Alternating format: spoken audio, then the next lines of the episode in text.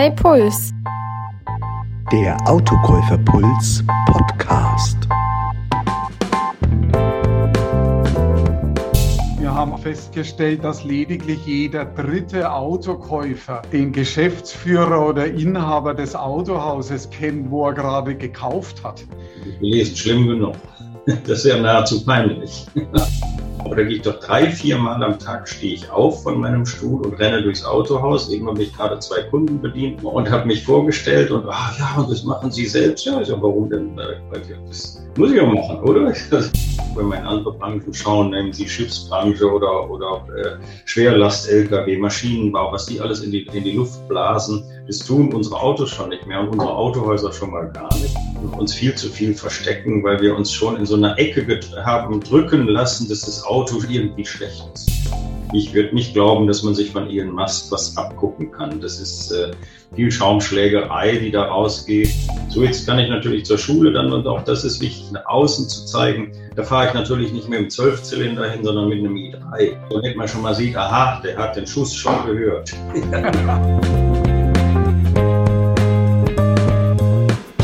Ja, also dann herzlich willkommen zur siebten Ausgabe unseres Podcasts Hey Puls, wo wir uns jeweils aktuelle Themen anschauen, die aus unserem Autokäuferpuls Trend Report besonders bemerkenswert sind. Diesen Trend Report geben wir in Kooperation mit der Bank Deutsches Kraftfahrzeuggewerbe heraus und wählen uns für die Ergebnisse dann und diesen Podcast jeweils Persönlichkeiten aus der Branche aus, die zu dem Thema, um das es gerade aktuell geht, mit hoher Wahrscheinlichkeit was sagen kann. Und wenn ich unseren heutigen Gast vorstelle, dann ist es so ein bisschen Eulen nach Athen tragen. Wir haben nämlich heute zu Gast Burkhard Weller, geschäftsführender Gesellschafter der Weller Gruppe und eine der, darf ich jetzt mal sagen, ohne Ihnen Honig ums Maul zu schmieren, Persönlichkeiten, die sich zu aktuellen Themen doch immer wieder äußert. Und darum soll es jetzt auch gehen. Also herzlich willkommen, Herr Weller, und vielen Dank, dass Sie dabei sind. Ja, ich danke für die Einladung. Wunderbar. Genau, es geht heute um die Frage, die die Führungskräfte jetzt wirklich im Automobilhandel betrifft, nämlich ob und inwieweit es sinnvoll oder Selbstbeweihräucherung ist, sich aktiv in der Öffentlichkeit zum Automobilhandel zu Fragen rund um das Auto und der Mobilität der Zukunft zu äußern. Herr Weller, Sie haben da sicherlich in den letzten Jahren überdurchschnittlich häufig sich zu Wort gemeldet. Welche Motive stecken denn dahinter? Welche Ziele verfolgen Sie denn damit? Ja, also das ist äh, auf der einen Seite natürlich äh, auch ein Teil unseres Marketings, ähm, in dem wir Gesicht zeigen. Und das ist äh, eigentlich das Wichtigste dabei. Wenn man Gesicht zeigt, dann kann man die Bekanntheit erhöhen. Ich hoffe, ne, dass damit einhergeht, dass man auch ähm, äh, Sympathie rüberbringt und Menschlichkeit. Nahbarkeit ist äh, mir dabei wichtig. Und ganz wichtig eben ne, in keinster Weise äh, irgendwo arrogant zu wirken. Arrogant wirkt man schnell, wenn man sich zurückzieht, wenn man eben kein Gesicht zeigt, wenn man Gesprächen aus dem Wege geht. Ähm, dann muss man noch lange nicht arrogant sein, aber man kann schnell so wirken. Das wollen wir auf jeden Fall verhindern. Welches Thema gibt es da irgendwo äh, einen Schwerpunkt? Welches Thema oder welche Themen Ihnen da besonders am Herzen liegen? Also das, das äh, äh, größte Thema bei uns im Hause und was wir auch nach draußen tragen, ist natürlich unser soziales Engagement. Wir sind ein äh, soziales Unternehmen, fängt damit schon an, dass äh, immer irgendwie um ein Viertel unserer Belegschaft Azubis sind. Ähm, damit äh, bringen wir schon einen ganz guten äh, sozialen Teil äh, unseres Unternehmens nach draußen, aber äh, das, das soziale Engagement innerhalb dieser Azubis, äh, ungefähr zehn Prozent der Azubis kommen eben aus gesellschaftlich minder bemittelten Teilen, also es sind Menschen mit Migrantenhintergrund, ohne Schulabschluss, mit sehr, sehr schlechten Deutschkenntnissen. Und das sind so Dinge, die, die uns natürlich mir persönlich sehr am Herzen liegen, das auch zu verfolgen. Wie erfolgreich äh, ist da die Eingliederung bei Ihnen im Unternehmen? Die ist äh, mittlerweile sehr gut. Wir machen das seit 2007. Da haben wir angefangen, mal ganz zart äh, mit ein, zwei äh, Azubis aus diesem Milieu. Und mittlerweile haben wir 44 in der Ausbildung. 44 äh, Azubis, äh, die wirklich äh, Migrationshintergrund, keinen Schulabschluss haben und schlechte Deutschkenntnisse. Die Abschlussquote in diesen jetzt ja schon fast 15 Jahren, 14 Jahren, ähm, die ist mittlerweile genauso hoch wie bei den in Gänsefüßchen normalen Azubis. Also wir haben angefangen mit einer Abschlussquote von knapp 30 Prozent und haben mal gesagt, Mensch, wenn wir 50 durchkriegen, geht's, aber mittlerweile kriegen wir auch 77 Prozent wie bei den anderen auch durch. Das ist natürlich wirklich respektabel. Da haben wir viel gelernt, äh, äh, aber das gehört auch dazu. Ne? Also wir haben mittlerweile Paten, wir haben einen eigenen äh, Sozialhilfe-Mitarbeiter, der also nichts anderes macht, als diese 44 mhm. in den 28 Autohäusern zu betreuen. Steckt viel Arbeit dahinter, aber auch ganz viel Spaß. Mhm. Wenn Sie jetzt mal an den Automobilhandel und seine Zukunft denken, da wird ja häufig in Frage gestellt, inwieweit so der stationäre Handel noch notwendig ist. Und Studien gibt's ja da zuhauf. Also von uns nicht, aber von Beratungsunternehmen. Wie sollten sich denn da und zu welchen Themen vor dem Hintergrund dieser heiß diskutierten Branche sollten sich denn die Autohändler mal persönlich stärker zu Wort melden? Ja, ich glaube also insgesamt ähm, äh, ist es ein Problem, dass viele, viel zu viele Autohändler anonym sind, äh, sich eben nicht äußern und nicht nach vorne stellen und sagen, schaut mal, was wir alles machen. Also es fängt schon an. Äh, Im Moment, klar, im Moment ist der Umweltthema Nummer eins. Ähm, gerade weil wir jetzt ja auch kurz davor stehen, die Grünen mit in der, aktiv an der Regierung zu beteiligen, ist das, wird es auch ein Thema, was wir bestimmt die nächsten vier Jahre immer auf der Agenda als Punkt eins haben. Und da müssen wir uns ein, müssen wir uns natürlich einbringen und sagen, hallo, was machen wir denn alles schon? Einmal, was, was macht der Hersteller schon? Der verkauft sich ja auch schon schlecht genug. Bis auf ein paar ganz wenige oder einen ganz besonders, der sich gut verkauft. Ähm, aber die anderen verkaufen sich auch meiner Meinung nach unter Wert was sie in dieser Branche schon tun, wenn wir in andere Branchen schauen, nehmen Sie Schiffsbranche oder, oder äh, Schwerlast-Lkw, Maschinenbau, was die alles in die, in die Luft blasen, das tun unsere Autos schon nicht mehr und unsere Autohäuser schon mal gar nicht. Wir rüsten jetzt gerade die ersten Autohäuser mit Photovoltaikanlagen aus. Wir haben gerade die erste Pelletheizung installiert in einem Autohaus. Also da muss man natürlich drüber reden. Da müssen, wir, da müssen wir die Presse einladen und müssen sagen, guckt euch diesen Ofen an, der ist jetzt umweltfreundlich. Und damit geht's gut. Und auf das Dach, äh, die Autohäuser haben ja riesige Dächer, da hauen wir jetzt äh, Solarenergie drauf und können äh, sicherlich einen Großteil unseres Strombedarfs selbst erzeugen über Sonne. Mhm. Und, aber man muss drüber reden. Ne? Und das ja. ist das Problem, glaube ich, der gesamten Branche, dass, dass wir uns viel zu viel verstecken, weil wir uns schon in so einer Ecke haben drücken lassen, dass das Auto irgendwie schlecht ist. Ich habe aber überhaupt nicht den Eindruck, dass das schlecht ist und ich glaube auch, es muss richtig angetrieben werden, natürlich.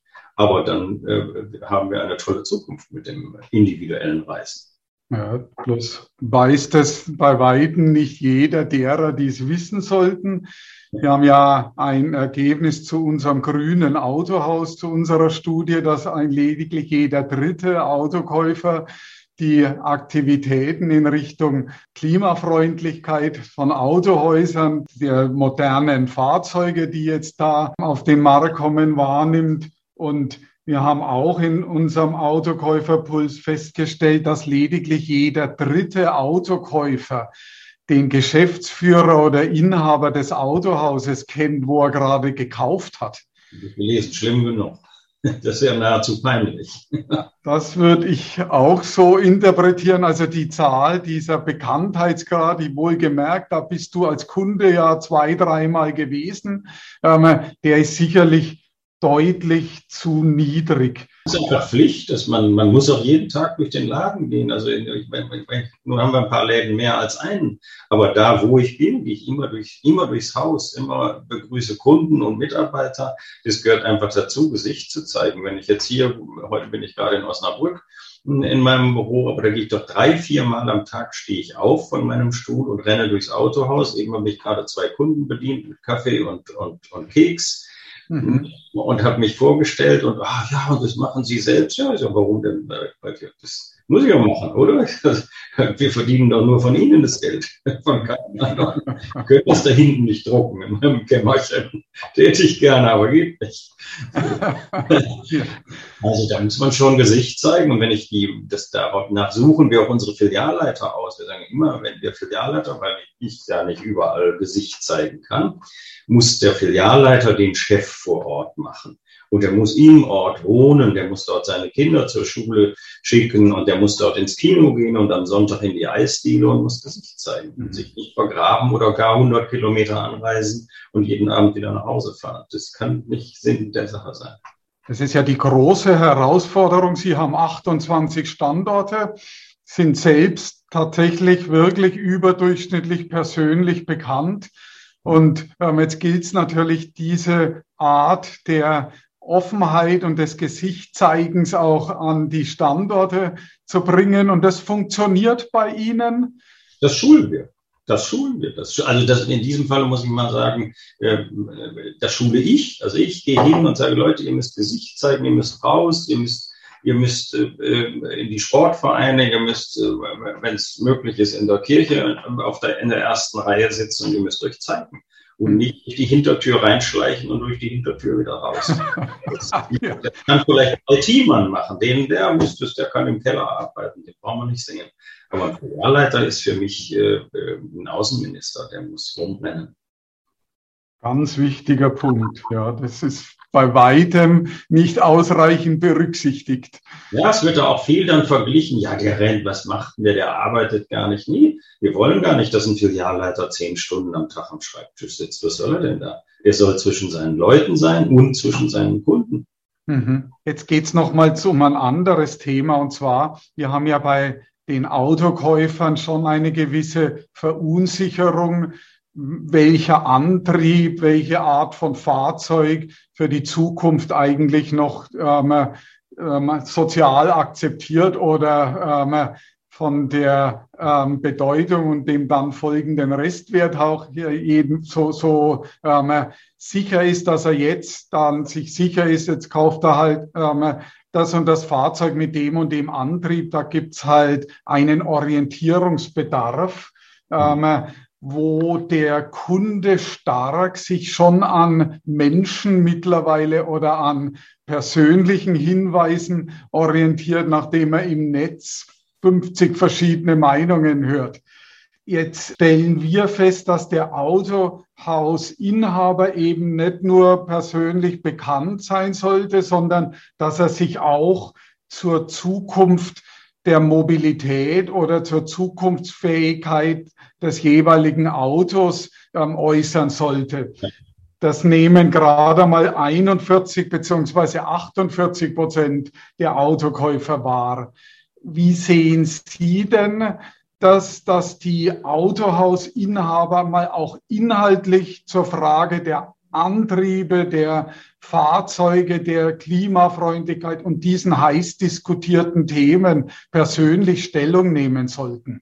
Ja, das ist Pflicht. Also ein Autohausinhaber in seinem Kreis, in seinem Ort, in seinem Dorf, in seiner Stadt ähm, äh, gehört natürlich in den Lions Club um dort mal einen, einen, Vortrag zu halten über die neue Mobilität. Äh, die, die, äh, wir gehören in die Schulen, wir gehen in die Schulen und halten Vorträge über Mobilität von morgen, was wir tun. So jetzt kann ich natürlich zur Schule dann und auch das ist wichtig, nach außen zu zeigen. Da fahre ich natürlich nicht mit einem Zwölfzylinder hin, sondern mit einem i3. Mhm. So, damit man schon mal sieht, aha, der hat den Schuss schon gehört. okay. Ja. Das macht es von Anfang an etwas leichter. Ähm, aber das, wir müssen es schon austragen. Also wenn wir sagen, und da bin ich ja fest davon überzeugt, unsere Branche wird es noch die nächsten Jahrzehnte geben. Ähm, auch bei allen Online-Liebschaften, äh, äh, die da aufkommen. Aber na, trotzdem wird das Autohaus das, das äh, noch geben, wie es heute ist. Verändert und, und, und zweispurig, alles klar, sowohl online als auch offline. Aber das sind alles Dinge, die wir austragen müssen, auch um Mitarbeiter zu bekommen. Das ist ja das Nächste, damit wir sagen, ja, das ist schon eine Zukunft, eine Zukunft, die die haben. Und da möchte ich vielleicht auch mitarbeiten. Also das ist ja alles, das sind ja die Schritte, äh, die alle dazu nötig sind. Und darum ist diese Öffentlichkeit äh, so unbedingt wichtig. Wir können sagen, durch unsere Öffentlichkeit, die wir pflegen, wir haben nicht eine einzige unbesetzte Stelle. Wir haben, äh, wir haben äh, jede Menge äh, Bewerbungen, die uns treffen, die, die zu uns kommen, ohne dass wir dafür Werbung schalten müssen. Das ist alles proaktiv, was bei uns ins Haus läuft, einfach weil wir bekannt sind. Also da äußern sich auch Ihre Geschäftsführer zu diesen ähm, ja. Themen, was so beispielsweise im Rahmen einer Markenvorschau, Schau, wenn jetzt neues Fahrzeug eingeführt wird, was da dann jetzt der Stand der Dinge ist oder noch geplant ist und noch kommt.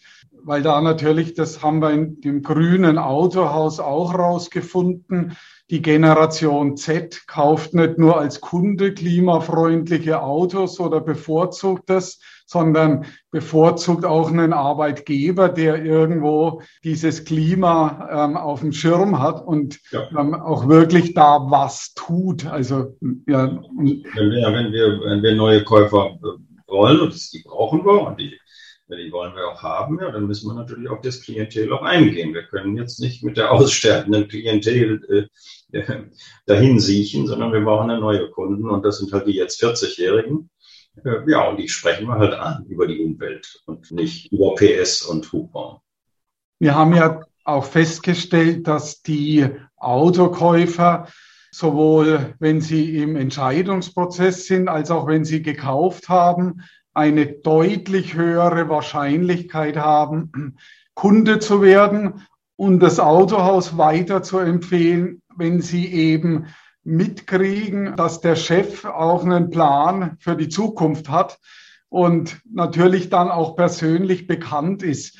Welche konkreten Themen würden Sie denn da empfehlen, zu denen man sich als, Autohausinhaber denn äußern sollte?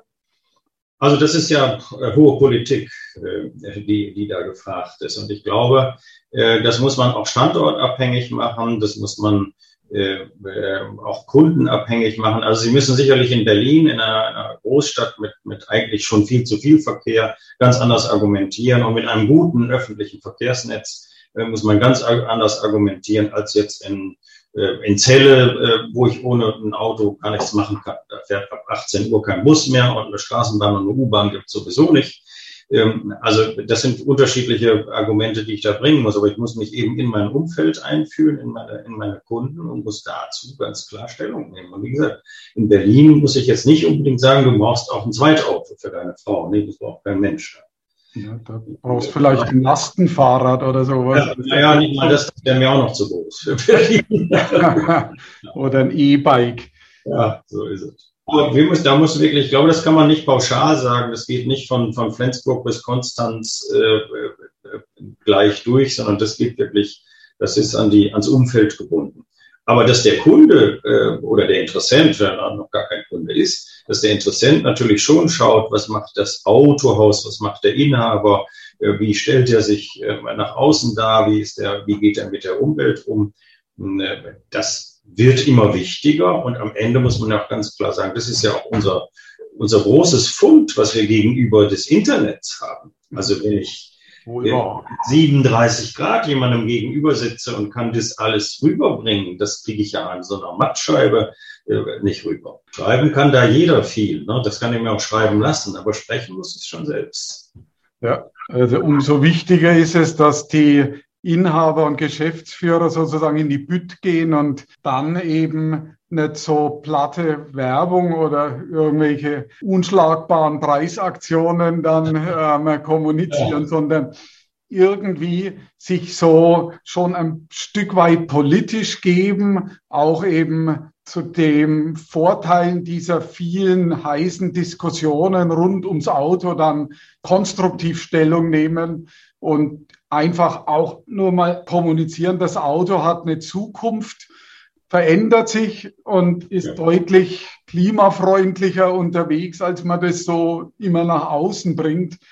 Da darf eigentlich der Autohausinhaber keinen PR oder keine PR-Verantwortliche haben, sondern das muss er eigentlich wirklich selbst machen.